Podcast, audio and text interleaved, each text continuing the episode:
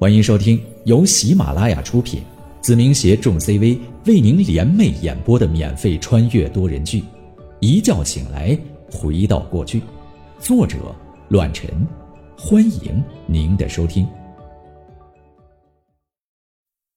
第六十七章：新老大。饭店吗？我开始搜索着后世的记忆，然后拿起了一张白纸。写下了后世三种餐饮业营销不错的成功案例。刘老师双目放光，心中已经有了自己的打算，喃喃道：“便捷、新奇和高档，凡事肯定会考虑的全面一些。”我上面的内容详细的介绍了这几种趋势的优点和缺点。刘老师再加上结合自身的情况。所以很容易判断出属于最适合自己的投资方式。下课铃响起，我微微一笑的说道：“那没什么事情的话，刘老师，我就回去先上课了。去吧，好好听课。”刘老师很是愉悦的回应着我，随后我便走出了办公室。走廊内，同学们都飞快的朝着教室外跑去。格外珍惜下课的自由时光，而我则是朝着班级的位置走了过去。你欺负一个女生算什么本事？刚到门口，我便听到了一个熟悉的声音。这个声音不是别人，正是让我头疼的刘婷。这丫头还真是一刻都不会消停，又因为什么和班级的同学吵了起来？我无语的摇了摇头，然后迈着步子走进了班级。进入到班级的瞬间，我皱起了眉头。只见刘婷站在我妹妹的身前，正对着一个个子不高的同学怒吼起来，而他正是孟波。我眼中露出了冰冷。当日白宇阳晚上找到我家的时候，就是这小子带的路，险些烧了我家的老房子。更是成为了白宇阳的狗腿子。对于他，我没有丝毫的同情。这个人心里极其阴暗，为了自己的利益，可谓是不择手段。一个小孩子能做出如此让人闻风丧胆的事情，长大了那还了得？我看热闹般的站在门口，几个眼尖的同学激动的看着我，但转眼间就低迷了下来。仿若没看到一样，趴在了桌子上。刘婷，你给我滚蛋！闷波十分嚣张的指着刘婷，开口吼道：“别以为你爸是咱们这儿的区长就可以嚣张跋扈，我欺负谁跟你有什么关系？再多管闲事，我他妈连你一起欺负！”嚣张无比，此时的孟波一脸的张扬，好像成为了清风小学的大哥一样。我离开半个月的时间，这儿难道易主了？对我不敢正视的同学有心提醒，但却没有走过来的同窗。这一切的一切，究竟在表达着什么？我嚣张跋扈。刘婷气得不行，指着自己反问道：“孟波，你一个大男生欺负一个小姑娘，你还有脸了？我告诉你。”今天这闲事儿我管定了，想欺负丽丽休想！我心中有些感动，刘婷这丫头虽然粘人，而且大大咧咧，但凭借我不在的时候维护我的妹妹，这一点足以让我刮目相看。哎呀，我操！你还真拿自己当宁浩女朋友了？还以为上学期宁浩当话事人的时候呢。孟波一脸不屑，嘲笑道。我告诉你啊，别拿自己当成人物。宁浩都让宇阳哥弄得服服帖帖，我警告你啊，你要不是我同学的话，我早就把你送给宇阳哥了。你要是再不滚蛋，别怪我对你动手。我操！我什么时候被白宇阳弄得服服帖帖的了？歪曲事实，话反过来说，这样也行。婷婷，你让开。就在这时。我妹妹丽丽眼角通红的站了出来，然后面对着孟波，直接给了对方一个响亮的耳光。来啊，你不是要欺负我吗？你今天不能把我怎么样，你就不是个男的。不愧是我妹妹，还是那副骄纵跋扈的模样。看到这个场景，我都忍不住微微一颤。想起前世，我可是没少被这个小丫头欺负呀。这也是我童年时挥之不去的阴影啊。其余同学都把视线转到别的方向，根本不敢插手这件事情。你妈的！孟波抬起手掌，愤怒无比的挥了出去。一副要打女生的架势，刘婷连忙上前阻拦，打算自己扛下这一巴掌。孟波，有你的！巴掌还没落下，就被一只孔武有力的手掌拦了下来。我站在了双方的中间，嘴角上扬的看着孟波，轻视的笑了笑。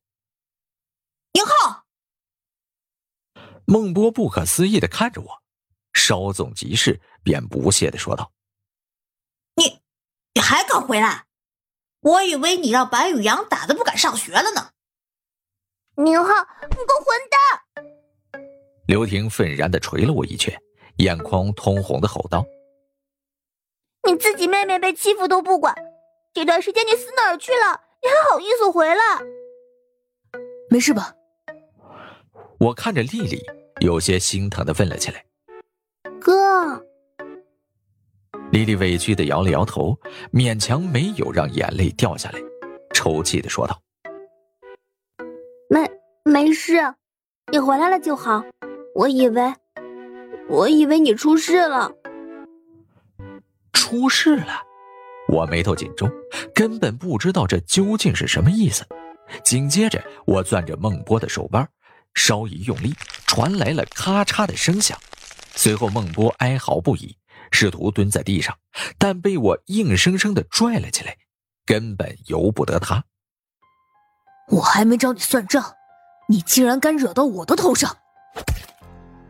一脚，孟波被我狠狠的踹翻在地，整个人和水泥来了一个亲密的接触，但他的手腕仍被我攥紧在手里，根本动弹不得丝毫，只能趴在地上哀嚎不已。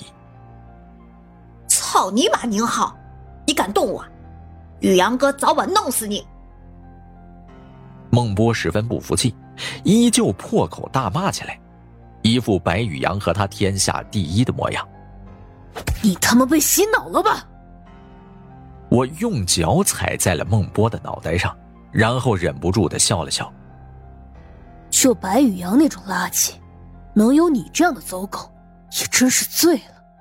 你俩真是天作之合。你就装，继续装。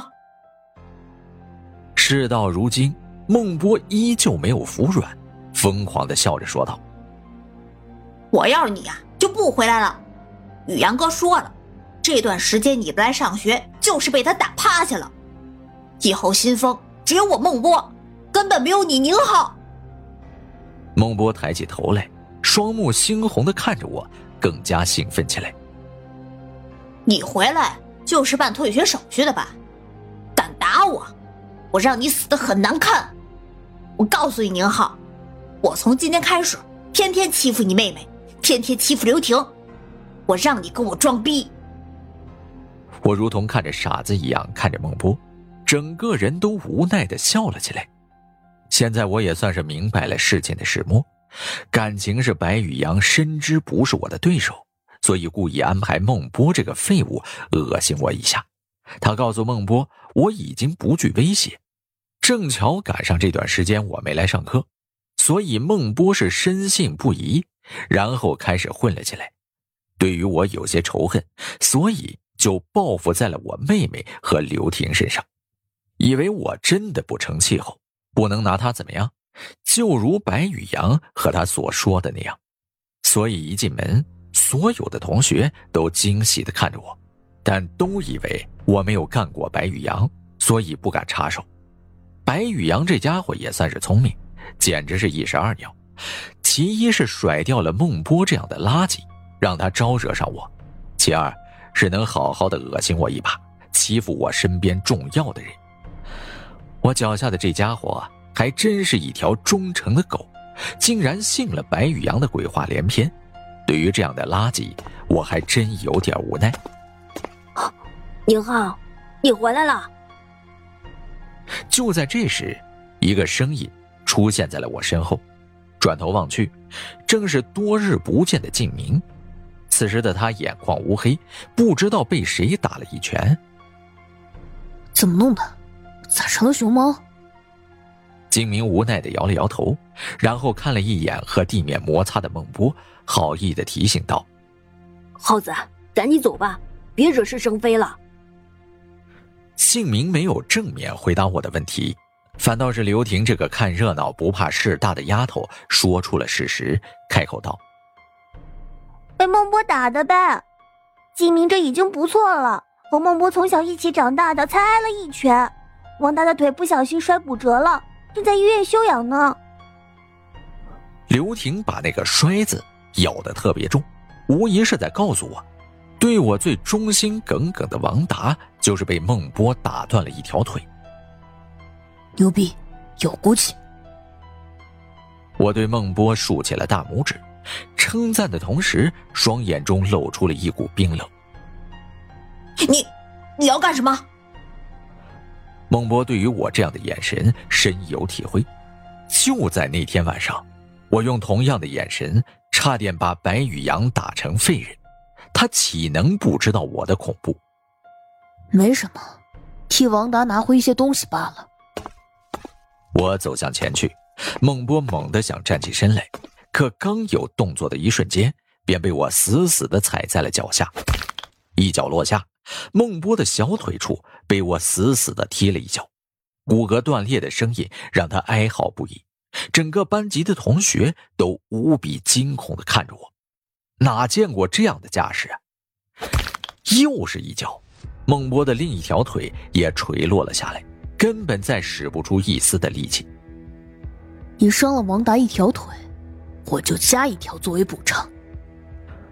我站在孟波的身前，后者脸色惨白，毫无血色，冷冰冰的看着我，惨笑道：“你好，你有种，你今天敢打伤我！”我保证会让宇阳哥加倍奉还，你等着死吧！白宇阳，我笑了笑，可怜的看着孟波。上次说过，我收拾白宇阳的时候，就是和你算账的时刻。本想念在同学的面子上放你一马，没想到你自己找上门来。既然你这么仰仗自己的主子，那好，咱们就听听。白宇阳怎么说？我拿出电话拨打了白宇阳的手机号码。交手这么长时间，如此要好的敌人，自然要留下联系方式。当然，这个号码是影子交给我的。我看你能挺到什么时候？孟波咬牙切齿，仍不死心。就算到了现在的关头，他依旧确信我不是白宇阳的对手。本集播讲完毕，感谢您的收听，下集更精彩。